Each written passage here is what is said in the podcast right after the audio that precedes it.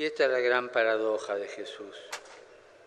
Los discípulos discutían quién ocuparía el lugar más importante, quién sería seleccionado como el privilegiado. Eran los discípulos, ¿eh? los más cercanos a Jesús, y discutían sobre eso.